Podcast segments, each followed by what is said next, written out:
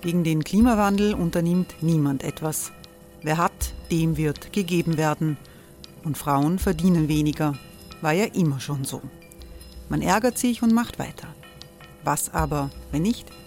Wir haben eine Idee. Die Falter Arena macht die Bühne frei für Menschen und Projekte, die das Land verändern. Mein Name ist Eva Konzett. Ich leite das Politikressort im Falter. Und am Sonntag, den 26. Mai, veranstalten wir im Wiener Stadtsaal die nächste Falter Arena. Mit dabei unter anderem der ehemalige Politiker und Neosänger Matthias Strolz, Theresa Imre von Markter, Sonja Jöchtel von Love Politics oder Kari Ochsner von Ochsner Wärmepumpen.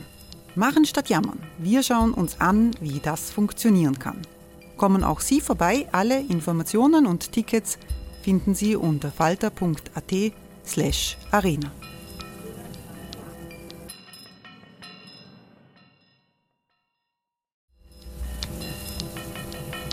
Falter-Podcasts werden durch Werbung unterstützt. Das hilft bei der Finanzierung unseres journalistischen Angebots. Imagine the softest sheets you've ever felt. Now imagine them getting even softer over time. That's what you'll feel with Bowl and Branch's organic cotton sheets. In a recent customer survey, 96% replied that Bowl and Branch sheets get softer with every wash. Start getting your best night's sleep in these sheets that get softer and softer for years to come. Try their sheets with a 30-night guarantee. Plus, get 15% off your first order at bowlandbranch.com. Code BUTTERY. Exclusions apply. See site for details.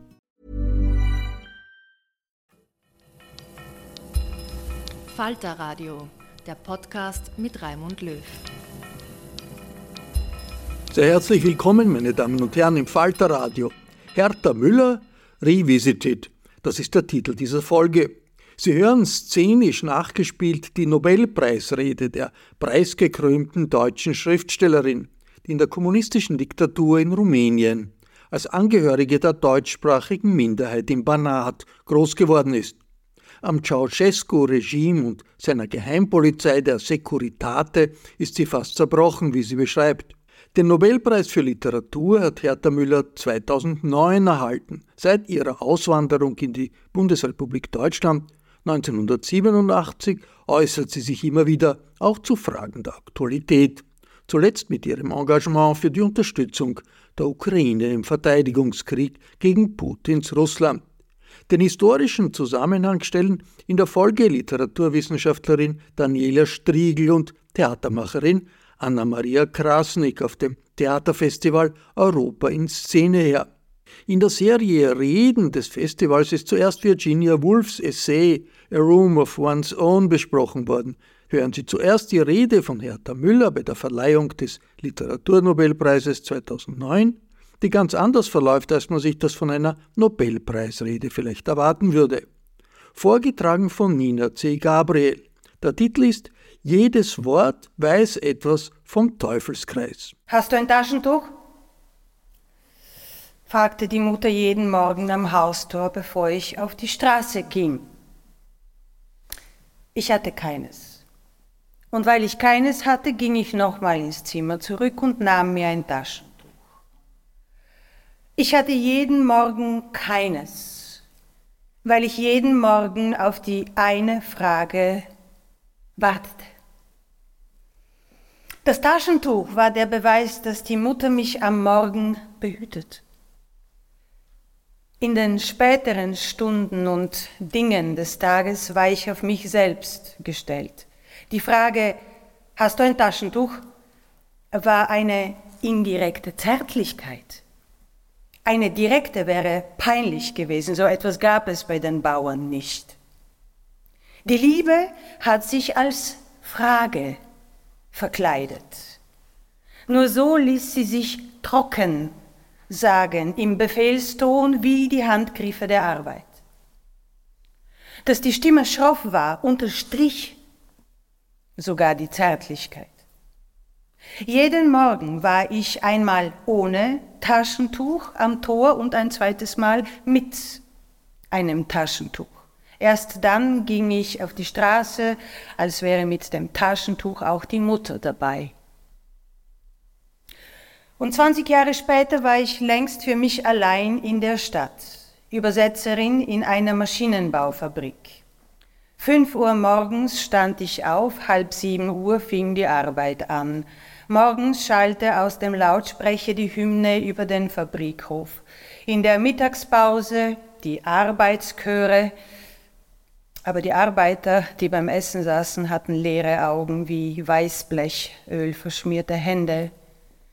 Ihr Essen war in Zeitungspapier gewickelt. Bevor sie ihr Stückchen Speck aßen, kratzten sie mit dem Messer die Druckerschwärze von ihrem Speck. Zwei Jahre vergingen ihm trotz der Alltäglichkeit. Ein Tag glich dem anderen.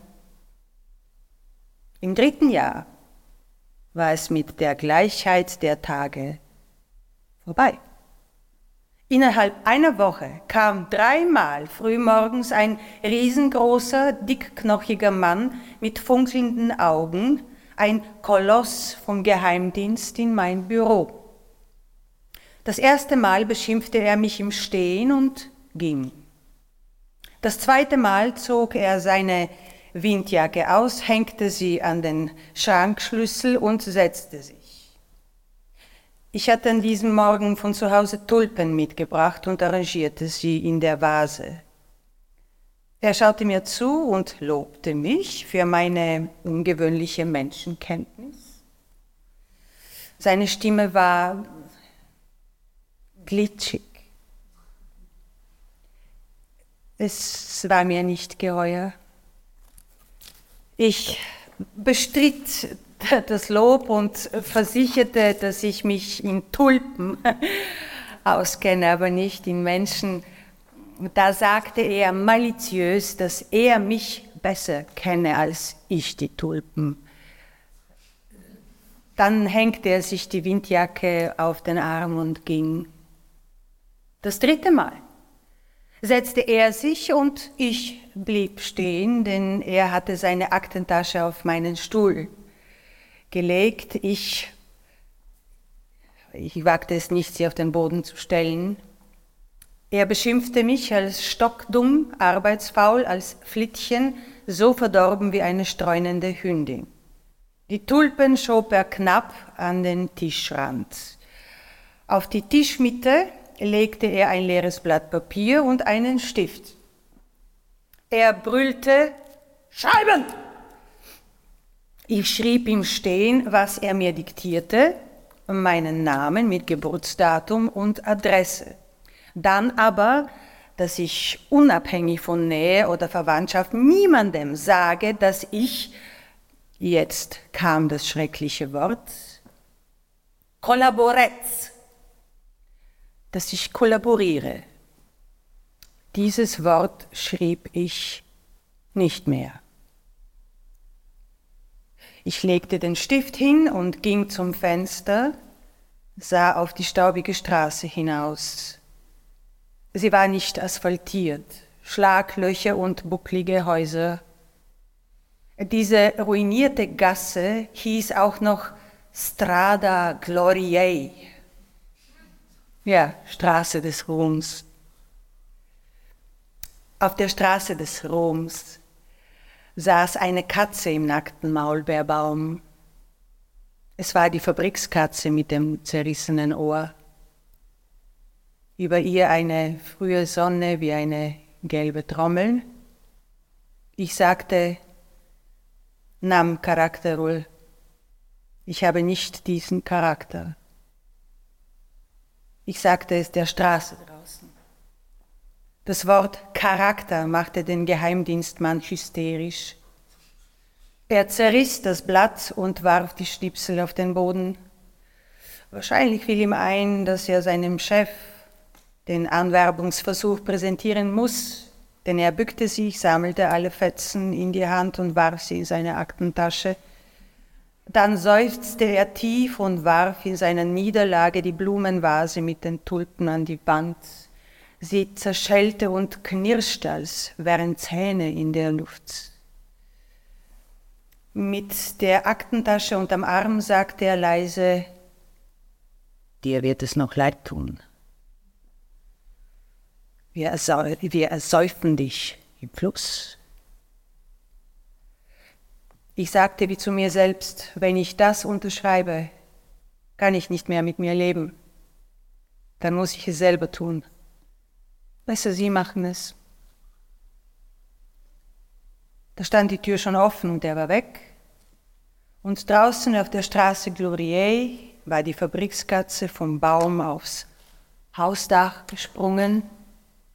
Ein Ast federte wie ein Trampolin. Am nächsten Tag fing das Gezerre an. Ich sollte aus der Fabrik verschwinden. Jeden Morgen halb sieben musste ich mich beim Direktor präsentieren. Mit ihm saßen jeden Morgen der Chef der Gewerkschaft und der Parteisekretär. Wie seinerzeit die Mutter fragte, hast du ein Taschentuch? fragte jetzt der Direktor jeden Morgen, hast du eine andere Arbeit gefunden? Ich antwortete jedes Mal dasselbe. Ich suche keine, mir gefällt es hier in der Fabrik, ich, ich möchte bis zur Rente hier bleiben. Eines Morgens kam ich zur Arbeit und meine dicken Wörterbücher lagen im Gang auf dem Boden neben der Bürotür. Ich öffnete. An meinem Schreibtisch saß ein Ingenieur. Er sagte, hier klopft man an, wenn man hereinkommt. Hier sitze ich, du hast hier nichts zu suchen. nach Hause gehen konnte ich nicht, sonst hätte man mir einen Vorwand gegeben, mich wegen unentschuldigtem Fehlen hätte man mich entlassen können. Ich hatte kein Büro, musste jetzt erst recht jeden Tag nochmal zur Arbeit kommen, durfte auf keinen Fall fehlen.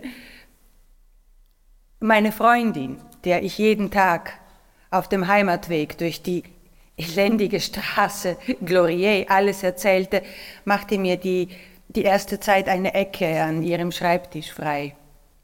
Doch eines Morgens stand sie vor der Bürotür und sagte, ich darf dich nicht hereinlassen. Alle sagen, du bist ein Spitzel. Die Schikanen wurden nach unten gereicht, das Gerücht unter den Kollegen in Umlauf gesetzt. Das war das Schlimmste. Gegen Angriffe kann man sich wehren. Gegen Verleumdung ist man machtlos. Ich rechnete jeden Tag mit allem, auch mit dem Tod. Aber mit dieser Perfidie wurde ich nicht fertig. Keine Rechnung machte sie erträglich. Verleumdung stopft einen aus mit Dreck. Man erstickt, weil man sich nicht wehren kann. In der Meinung der Kollegen war ich genau das, was ich verweigert hatte. Wenn ich sie bespitzelt hätte, hätten sie mir ahnungslos vertraut. Im Grunde bestraften sie mich, weil ich sie schonte.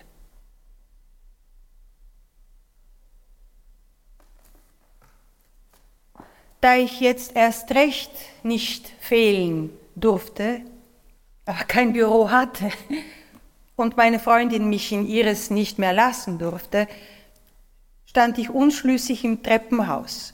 Ich ging die Treppen ein paar, auf und, ein paar Mal auf und ab. Plötzlich war ich wieder das Kind meiner Mutter, denn ich hatte ein Taschentuch. Ich legte es zwischen der ersten und der zweiten Etage auf eine Treppenstufe, strich es glatt, dass es ordentlich liegt und setzte mich darauf. Meine dicken Wörterbücher legte ich aufs Knie und übersetzte die Beschreibungen von hydraulischen Maschinen. Ich war ein Treppenwitz und mein Büro ein Taschentuch. Meine Freundin setzte sich in der Mittagspause auf die Treppe zu mir. Wir aßen zusammen wie, wie früher in ihrem und noch früher in meinem Büro. Aus dem Hoflautsprecher sangen wie immer die Arbeiterchöre von Glück des Volkes.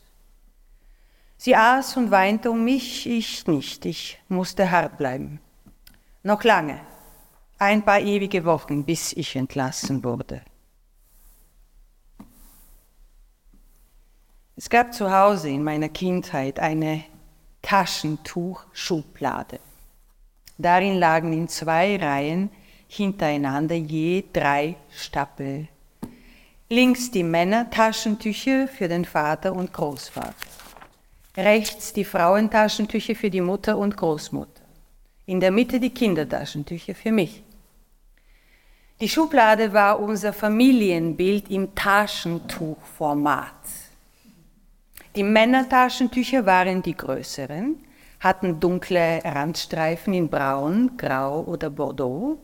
Die Frauentaschentücher waren kleiner. Ihre Ränder hellblau, rot oder grün. Die Kindertaschentücher waren die kleinsten, ohne Rand, aber im weißen Viereck mit Blumen oder Tieren bemalt.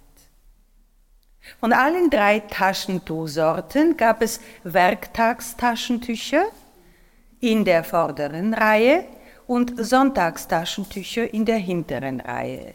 Sonntags musste das Taschentuch, auch wenn man es nicht sah, zur Farbe der Kleider passen. Kein anderer Gegenstand im Haus, nicht einmal wir selbst, waren uns jemals so wichtig wie das Taschentuch. Es war universell nutzbar. Als Schnupfen, Nasenbluten, verletzter Hand, Ellbogen oder Knie, Weinen oder zum Weinen oder draufbeißen und das Weinen unterdrücken. Ein nasses, kaltes Taschentuch auf der Stirn war gegen Kopfweh. Mit vier Knoten an den Ecken war es eine Kopfbedeckung gegen Sonnenbrand oder Regen. Wenn man sich etwas merken wollte, machte man sich einen Knoten als Gedächtnisstütze ins Taschentuch.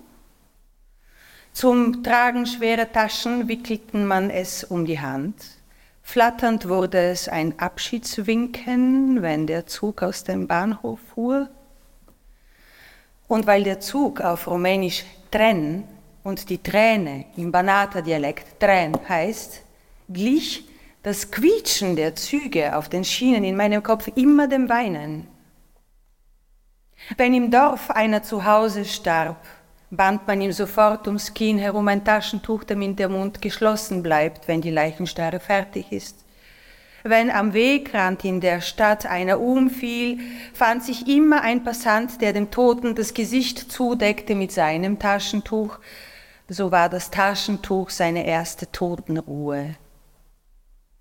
Taschentuch heißt auf Rumänisch Batista. Wieder einmal das sinnliche Rumänisch, das seine Wörter zwingend einfach ins Herz der Dinge jagt. Das Material macht keinen Umweg, bezeichnet sich als fertiges Taschentuch, als Batista, als wäre jedes Taschentuch jederzeit und überall aus Batist. Mit einem Taschentuch endet auch diese Geschichte. Der Sohn meiner Großeltern hieß Matz. In den 30er Jahren wurde er zur Kaufmannslehre nach Temischwar geschickt, um den Getreidehandel und den Kolonialwarenhandel der Familie zu übernehmen. An der Schule unterrichteten Lehrer aus dem Deutschen Reich, richtige Nazis. Der Matz war nach der Lehre vielleicht nebenbei auch zum Kaufmann, aber hauptsächlich zum Nazi ausgebildet. Gehirnwäsche nach Plan. Der Matz war nach der Lehre ein glühender Nazi, ein ausgewechselter. Er bellte antisemitische Parolen, war unerreichbar wie ein Debiller. Mein Großvater hat ihn mehrmals zurechtgewiesen, er habe sein ganzes Vermögen nur durch Kredite von jüdischen, Geschäfts-, jüdischen Geschäftsleuten und als das nicht half, hat er hat ihn mehrmals geohrfeigt. Doch sein Verstand war getilgt. Er spielte den Dorfideologen, drangsalierte Gleichaltrige, die sich vor der Front drückten. Er hatte bei der rumänischen Armee einen Schreibtischposten. Aber aus der Theorie drängte es ihn in die Praxis. Er meldete sich freiwillig zur SS, wollte an die Front. Ein paar Monate später kam er nach Hause, um zu heiraten. Von den Verbrechen an der Front belehrt, nutzte er eine gültige Zauberformel, um den Krieg für ein paar Tage zu entkommen. Diese Zauberformel hieß Heiratsurlaub. Meine Großmutter hatte zwei Fotos von ihrem Sohn Mats ganz hinten in einer Schublade. Ein Hochzeitsfoto und ein Todesfoto. Auf dem Hochzeitsbild steht eine Braut in Weiß, eine Hand größer als er, dünn und ernst, eine, eine Gipsmadonna. Auf ihrem Kopf ein Wachskranz wie eingeschneites Laub. Neben ihr der Matz in der Nazi-Uniform. Statt ein Bräutigam zu sein, ist er ein Soldat, ein Heiratssoldat und sein eigener letzter Heimatsoldat. Kaum zurück an der Front kam das Todesfoto. Darauf ist ein allerletzter von einer Mine zerfetzter Soldat. Das Todesfoto ist handgroß, ein schwarzer Acker, mittendrauf ein weißes Tuch mit einem grauen Häuflein Mensch. Im Schwarzen liegt das weiße Tuch so klein wie ein Kindertaschentuch, dessen weißes Viereck in der Mitte mit einer bizarren Zeichnung bemalt ist. Für meine Großmutter hat auch dieses Foto seine Mixtur auf dem weißen Taschentuch war ein toter Nazi, in ihrem Gedächtnis ein lebender Sohn.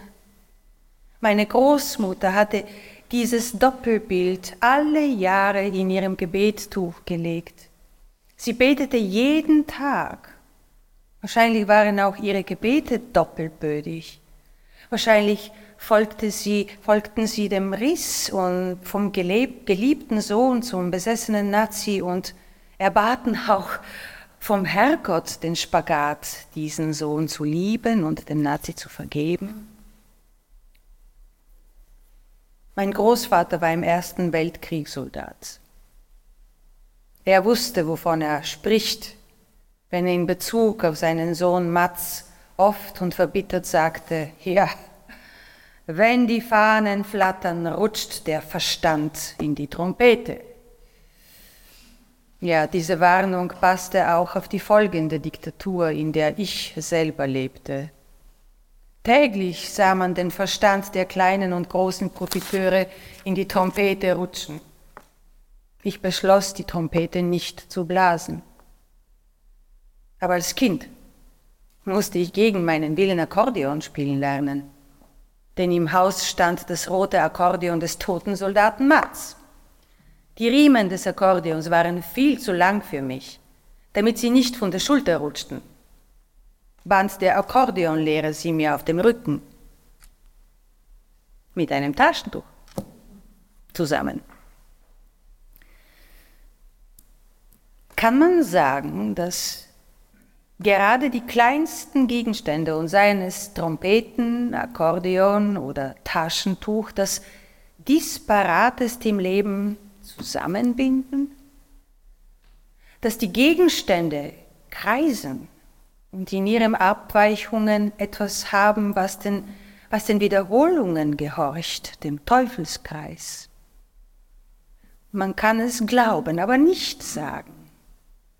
Aber was man nicht sagen kann, kann man schreiben. Weil das Schreiben ein stummes Tun ist eine Arbeit von Kopf in die Hand. Der Mund wird übergangen. Ich habe in der Diktatur viel geredet.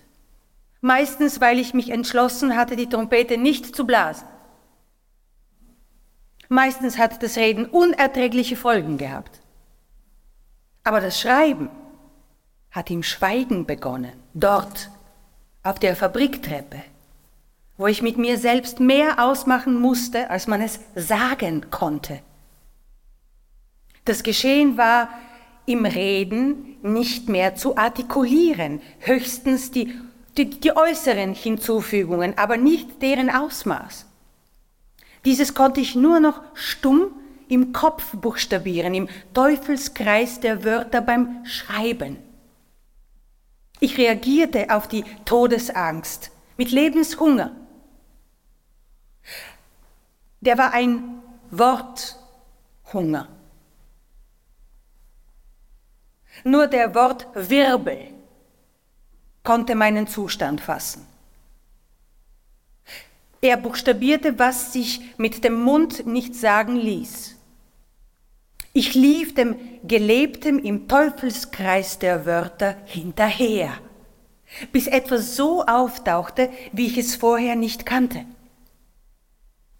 Parallel zur Wirklichkeit trat die Pantomime der Wörter in Aktion. Sie respektiert keine realen Dimensionen, schrumpft die Hauptsachen und dehnt die Nebensachen. Der Teufelskreis der Wörter bringt dem Gelebten Hals über Kopf eine Art verwunschene Logik bei.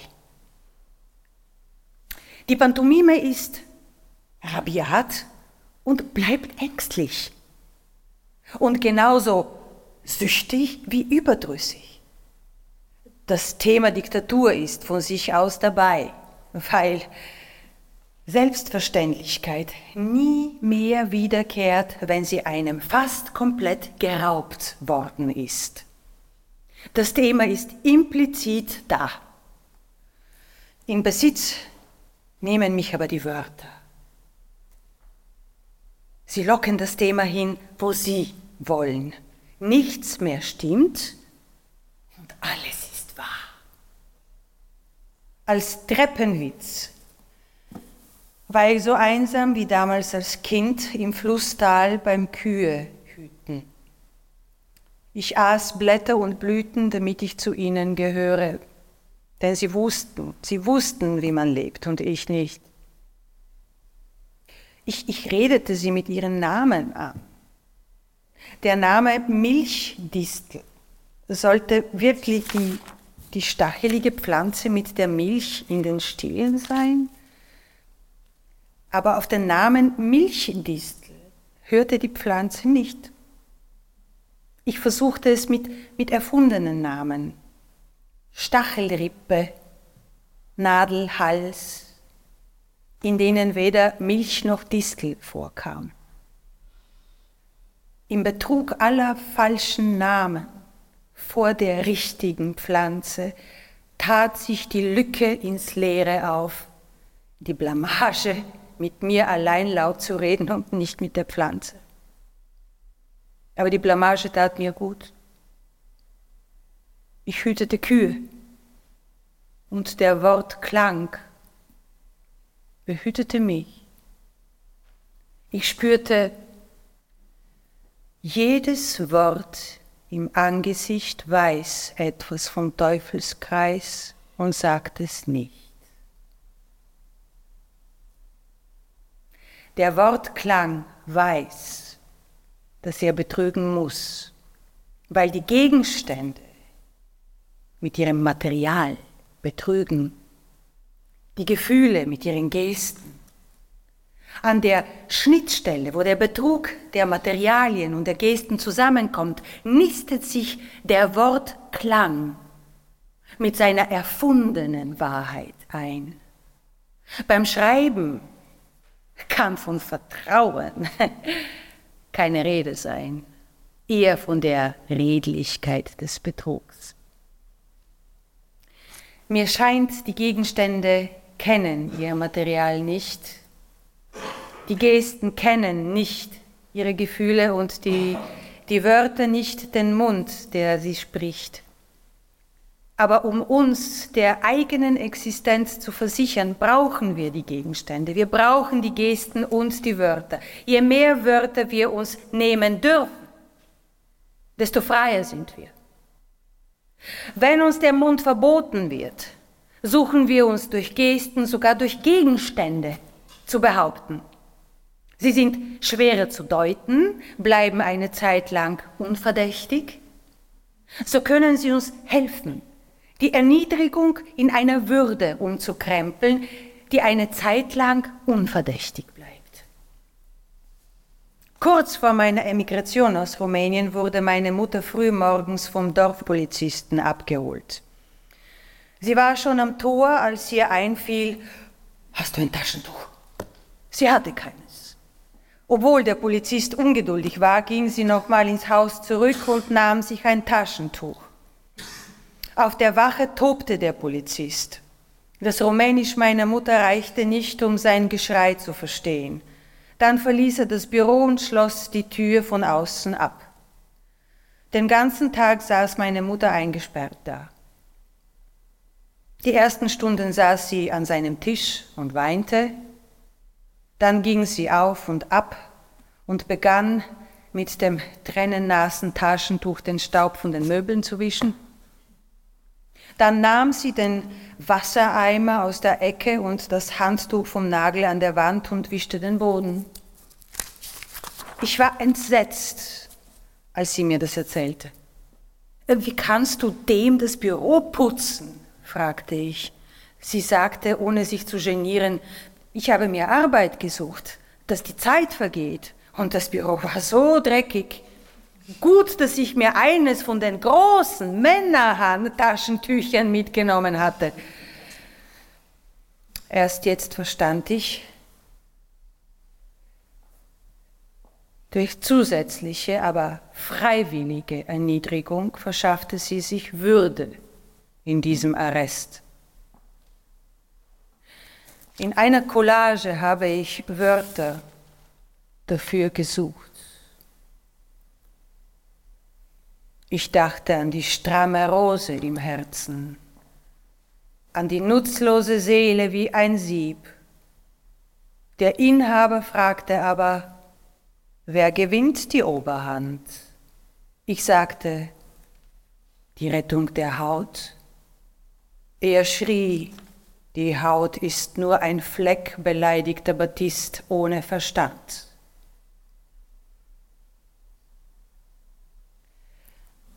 Ich wünsche mir, ich könnte einen Satz sagen für all, denen man in Diktaturen alle Tage bis heute die Würde nimmt. Und sei es ein Satz mit dem Wort Taschentuch. Und sei es die Frage, habt ihr ein Taschentuch? Kann es sein, dass die Frage nach dem Taschentuch seit jeher gar nicht das Taschentuch meint, sondern die akute Einsamkeit der Menschen?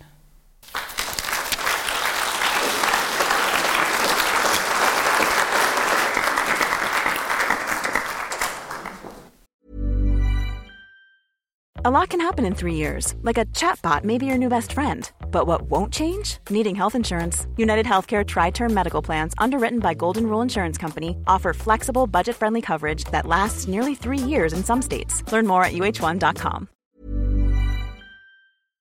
Ich fange mal mit etwas Merkwürdigem an. Diese Collagen, das ist ja sozusagen eine, eine Marotte oder ein Hobby von, von Hertha Müller, dass sie neben ihrem schriftstellerischen Werk diese Collagen anfertigt, was ja viel irgendwie mit, ihrem, mit, ihrer, mit ihrer Beziehung zu Worten zu tun hat. Was, was ist denn das? Naja, eigentlich kann man nicht sagen, neben ihrem schriftstellerischen Werk, das ist ein Teil ihres mhm. schriftstellerischen Werks. Also das sind gefundene Wörter, aus denen ein, äh, ein Bild wird, aber gleichzeitig ein Gedicht. Und eine Zeit lang hat sie eigentlich nur solche Collagen gemacht. Ähm, das, was sie über die Wörter sagt und über, die, über den Betrug, könnte man auch auf die Collagen anwenden, weil das natürlich äh, die vorgefertigten Wörter gleichzeitig äh, so etwas wie Gültigkeit beanspruchen. Es ist etwas Ausgeschnittenes, was dann aber wie ein, äh, wie ein erfundenes Wort dasteht. Also ähm, sie hat eine, überhaupt einen Hang zu, zu ähm, Skurrilem und, und Bildhaftem, in ihren Romanen hat sie das ausformuliert und mit den Collagen hat sie das noch einmal zugespitzt und zeigt sie auch, was sie, was sie erzählt. Mhm. Also mit, da sind einfach viel mehr Leerstellen drinnen, wo man sich selbst auch etwas zurechtreimen kann. Sind ja auch sehr unterschiedlich, weil die, die das hat man an der Rede auch gesehen, die Romane und auch die Rede sind ja zu einem großen Teil sehr süffig im Sinne von sehr geschichtenreich. Sie ist einfach eine fantastische Geschichtenerzählerin und auch sehr witzig, auf eine andere Art als Wolf, mhm. aber, aber, ebenso spitz in gewisser Weise. Ja. Äh, äh, und und, die, und diese, diese, diese Lyrik oder diese, diese Findungen sind sehr enigmatisch, das war sehr rätselhaft, das war in der, in der, in der Rede auch bemerkbar ich finde, das fällt mir immer so auf bei ihren Werken. Das ist ja sehr ungewöhnlich. Also wie, wie, wie, wie, wie kann man sich das erklären? Wie, wie bringt diese Autorin das, das zusammen? Äh, hat das was zu tun mit, mit dieser Zweisprachigkeit vielleicht? Auch das. Ähm, Hertha Müller hat mir mal erzählt, dass sie in der, in der Diktatur in einer Wühlkiste eines Antiquariats einen Gedichtband von Theodor Kramer gefunden hat ein österreichischer Autor der Zwischenkriegszeit, jüdischer Autor, der eigentlich nur in gereimten Strophen gedichtet hat. Und sie hat diese Gedichte auswendig gelernt und hat sie sich in dieser Securitate Verhörzeit, wo sie also wirklich durch die Mangel genommen wurde, wie ein Mantra vorgesagt. Und sie hat mir gesagt, sie hat sich ähm, durch diese, so ähnlich wie durch das Taschentuch, durch das Gedicht, das eine feste Form hat und das einen Klang hat, beschützt gefühlt. Also sie hat sich an diesen Gedichten festgehalten. Mhm. Ähm, und ich glaube, dass da schon etwas auch mit der deutschen Minderheit, also mit der mhm. schwäbischen, donauschwäbischen Minderheit zu tun hat, die sehr an dieser Lyriktradition an der deutschen Dichtung gehangen ist. Also für die diese äh, klassischen Gedichte Balladen ähm, ein, eine, ein lebendiger Teil des Kultur, kulturellen Erbes war. Und, äh, und auch natürlich etwas gegen die, in diesem Fall, rumänische Obrigkeit. Mhm. Wobei bei Hertha Müller das, das äh, das Zwiespältige ja darin besteht, dass sie einerseits diese Opposition gegen die Securitate und gegen den rumänischen Staat, gegen die kommunistische Diktatur hat und andererseits das Dorf geprägt ist von einer nationalsozialistischen Vergangenheit. Also die deutsche Minderheit ist nicht unschuldig, das ist ja auch in der Rede herausgekommen. Ihr Vater war bei der SS und ihre Wut, und, und Hertha Müller ist ja eine sehr ähm, wütend. Wir sind wieder bei der Wut oder beim Zorn. Sie ja. ist eine wütende Person. Mhm. Und ihre Wut richtet sich einerseits auf diesen Übergriff durch die Diktatur, dem sie ausgesetzt war, den sie sehr körperlich mhm. erlebt hat, und andererseits aber auf ihre eigene Familie und diese Kollaboration mit den Nazis, mit der, äh, mit der sozusagen ihre, ihre Unschuld, ihre familiäre Unschuld zerstört wurde. Was ja sehr äh, interessant ist, ich meine, das mag ich an dieser Form, also einfach, wenn ich es jetzt selber sehe, der, der, der Rede so gern ist, dass man ja äh, natürlich weiß, wurde 2009 gehalten, wurde 1928 gehalten und bei großen Autorinnen oder auch bei großen Reden gibt es aber sowas, dass, dass wenn das wieder aufersteht, gibt es einfach Dinge, die ihre Gültigkeit haben, ganz einfach. Und ich finde, das macht sie ja sehr nonchalant in dieser Rede, dass sie sagt, na gut, das war da so und in der Diktatur, in der ich jetzt lebe, ist das auch so. Also etwas, was im Moment ja sehr viel besprochen mhm. wird, dass letztendlich äh, äh, bei aller äh, historischen Ungenauigkeit, die diese Aussage jetzt beinhaltet, äh, das mal bewusst in Kauf genommen, ob die jetzt nur von rechts oder von links kommt, die Diktatur, die Zurichtungen oder der Verstand, der in die Trompete rutscht, der sein, scheint ja sehr ähnlich zu sein. Also das finde ich auch was sehr ähm, bemerkenswert ist, wenn man das einfach so nochmal hört, jetzt gerade an, an dem Tag in dem inmitten Europas, ja, in seinem politischen Geschehen. Ja, und das ist auch etwas, man könnte sagen, das ist die Kraft der Poesie, die sie da beschwört. Denn die hm. Poesie ist sozusagen die Gegenwelt zu dieser Welt der Phrasen, äh, der Kriegsslogans äh, äh, und der, der hohlen Arbeiterchöre und dieser ideologischen ähm, Floskeln. Die Poesie ist sozusagen das, die unverbrauchte Sprache, die Sprache, die noch das ganze Potenzial hat, die sich nicht festgelegt hat, die sich keinem Machthaber verschrieben hat und so weiß wie das Taschentuch sozusagen, kann man sich das vorstellen. Und ein, für diese Poesie spricht ihm die Wahl dieses Bildes mit dem Taschentuch. Mhm. Das, so arbeitet Hertha Müller auch in ihren Romanen. Äh, mit Bildern, die, ähm, die, in den, hinter denen viel mehr noch steckt. Also zum Beispiel auch der Titel, es gibt ein Buch, ein sehr schönes Buch von ihr, das heißt, der Fuchs war damals schon der Jäger. Das zeigt ja auch diese Verwirrung ähm, in, in der einen Diktatur, in der, wo eine andere noch nachwirkt. Äh, die Frage ist, ist man jetzt auf der Seite der Opfer? Äh, was heißt Kollaboration? Ähm, der Roman, knapp bevor sie den Nobelpreis bekommen hat, die Atemschaukel ist auch ein gutes Beispiel dafür, wo sie einen Freund ähm, porträtiert hat, der in einem sowjetischen Arbeitslager war und äh, der ist dann knapp danach gestorben und dann hat sich herausgestellt, dass der selbst ein Informant der Sekretate war, wahrscheinlich weil die auch auf ihn Druck ausgeübt haben, weil er ein Homosexueller war, aber auf jeden Fall, sie hat ihn als Opfer äh, porträtiert und äh, er war dann auch einem zwiespältigen, einem zwiespältigen Ruf ausgesetzt. Also äh, man, man kann sich nicht auf nichts verlassen und, mhm. man, und das wird ja auch hier in der, in der Rede gesagt, ähm, sie hat sich der Mitarbeit verweigert und wird von den Kolleginnen geschnitten, weil die glauben, weil die oben, oben hm. diesen, dieses äh, Gerücht gestreut haben, dass sie äh, mit ihnen zusammenarbeitet. Und äh, der, der, Erfolg ist, dass sie genauso geschnitten wird, als hätte sie wirklich ähm, Ja gesagt. Also das, der, der Verrat und, und der, das mangelnde Vertrauen, die, die, Unfähigkeit in einem solchen System, irgendjemand zu vertrauen, äh, das ist etwas, was Hertha Müller äh, zeitlebens auch bis heute äh, mhm. verstört, glaube ich. Mhm.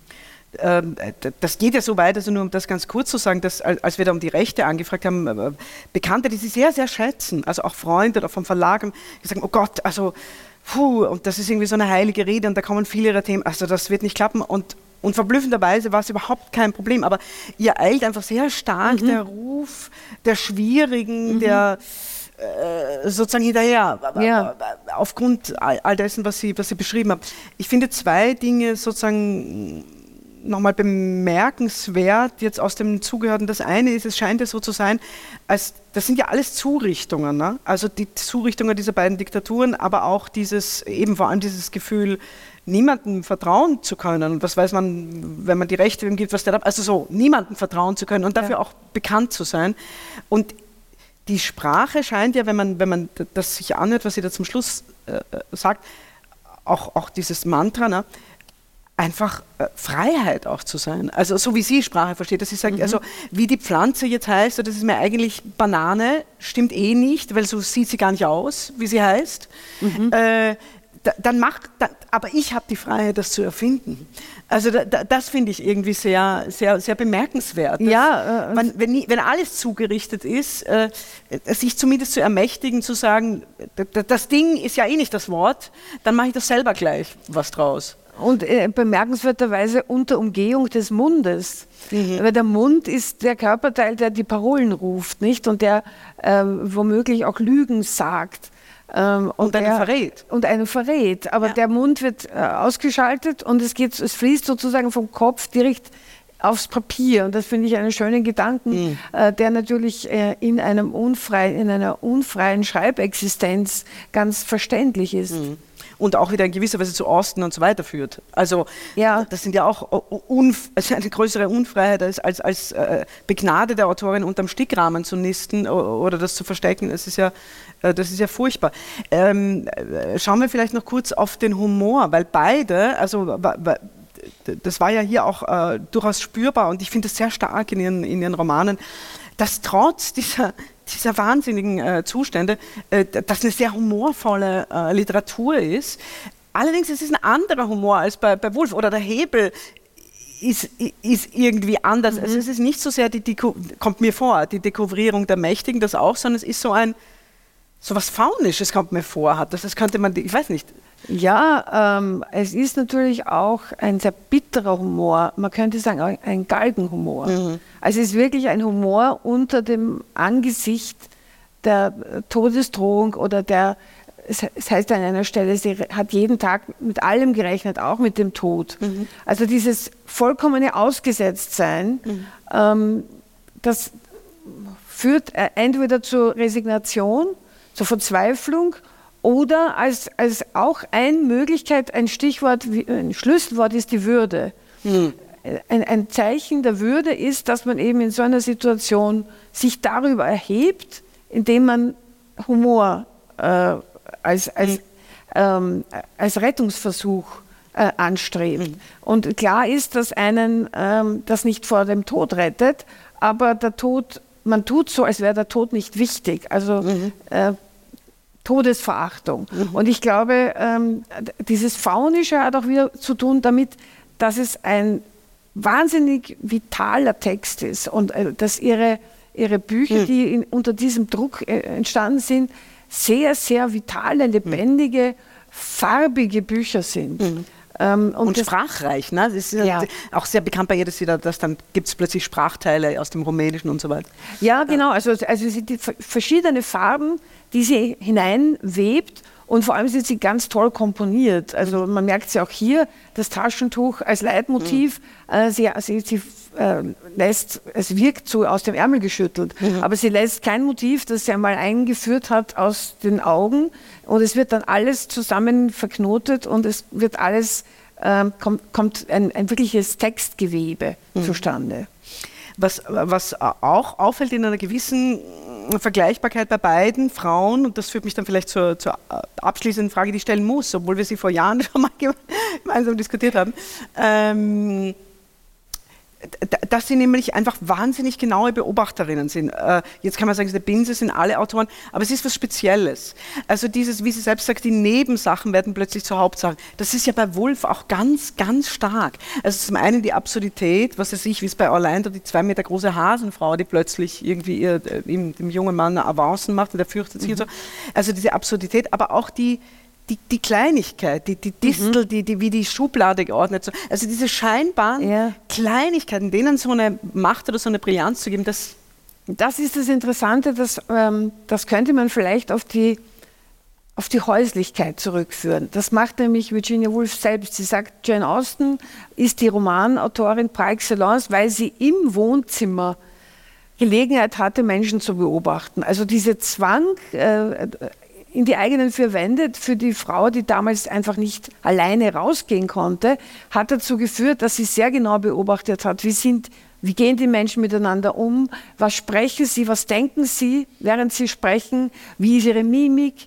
Ähm, also dieses, dieser Blick für das Detail. Und ähm, man darf nicht vergessen, dass auch Hertha Müller ähm, aus einem sehr archaischen Umfeld kommt. Also diese ähm, Banater Dörfer, das war eben ein sehr, wie das oft ist, in Sprachinseln, in Minderheitsinseln, ähm, eine sehr rückwärtsgewandte Kultur ähm, mit, mit ganz klaren Rollenverständnissen. Man merkt ja auch, diese Geschichte mit dem Taschentuch, das klingt ja nicht wie äh, aus unseren 50er Jahren mhm. oder so. Es klingt ja, als wäre es eine ältere Geschichte. Mhm. Und ich glaube, dass das damit zu tun hat, dieser, dieser Blick für, für, für die Einzelheit. Mhm. In dem Fall aber auch natürlich für die Natur, weil sie näher dran an der no Natur äh, gelebt auch hat. Auch Wolf auf eine ganz andere ja, Weise. auf eine andere Weise. Ja. Äh, das führt jetzt also ganz mühelos zur letzten Frage, die, die, man einfach stellen muss in dem Kontext. Ruth Klüger hat ja, mal, hat ja vieles äh, bemerkenswertes geschrieben, unter anderem diese, diese zwei äh, irgendwie ikonischen Bücher, Frauen lesen anders oder wie Frauen schreiben. Ähm, ich, ich, weiß, das würde jetzt Pro-Seminare füllen, aber, aber wenn wir es nur mal so ganz zu einem, einem Abklang nochmal äh, ein Gedanke dazu, gibt es das, weibliches Schreiben? Also wir haben gesagt, ein Element könnte bei den beiden eine Art von Häuslichkeit sein. Gibt es sowas? Also, also als menschliche Konstante würde ich es bestreiten. Es gibt sicher äh, Reaktionsformen auf gesellschaftliche Zustände und man könnte sagen, ein produktiver Umgang mit diesem Zwang zur häuslichen Existenz, das zeichnet äh, beide aus. Also, dass man daraus etwas macht, aus der Beschränkung etwas macht. Hm.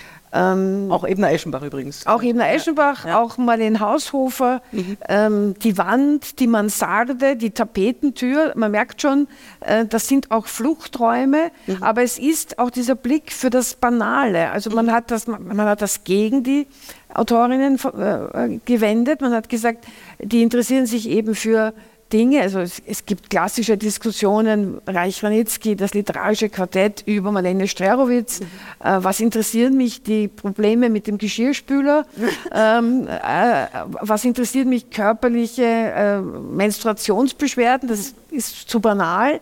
Ähm, und die haben das aber sozusagen daraus eine Stärke gemacht, aus mhm. dieser genauen Beobachtung. Und vielleicht ist es das, dass sich äh, Autorinnen nicht dafür schämen. Also die Guten äh, machen das nicht ähm, versteckt, sondern sie, sie machen das offensiv und sagen, das ist genauso wichtig wie ähm, die großen Töne, die viele männliche Autoren spucken.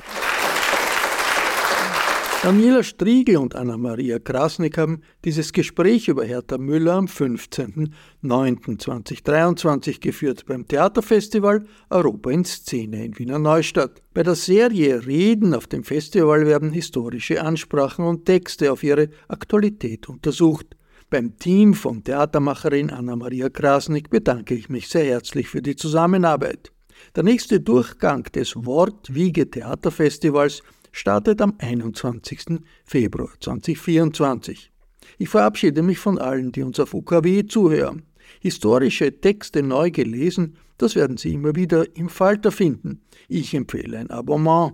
Alle Informationen finden Sie im Internet unter der Adresse abo.falter.at. Dort gibt es auch Details über Geschenksabos und gratis Probeabos. Ursula Winterauer hat die Signation gestaltet, Philipp Dietrich betreut die Audiotechnik im Falter. Ich verabschiede mich bis zur nächsten Folge. Sie hörten das Falterradio, den Podcast mit Raimund Löw.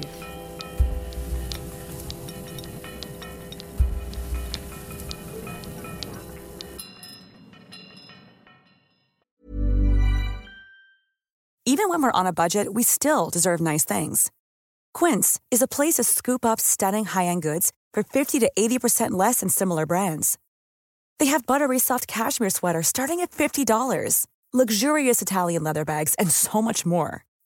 Plus, Quince only works with factories that use safe, ethical, and responsible manufacturing. Get the high-end goods you'll love without the high price tag with Quince. Go to quince.com/style for free shipping and 365-day returns.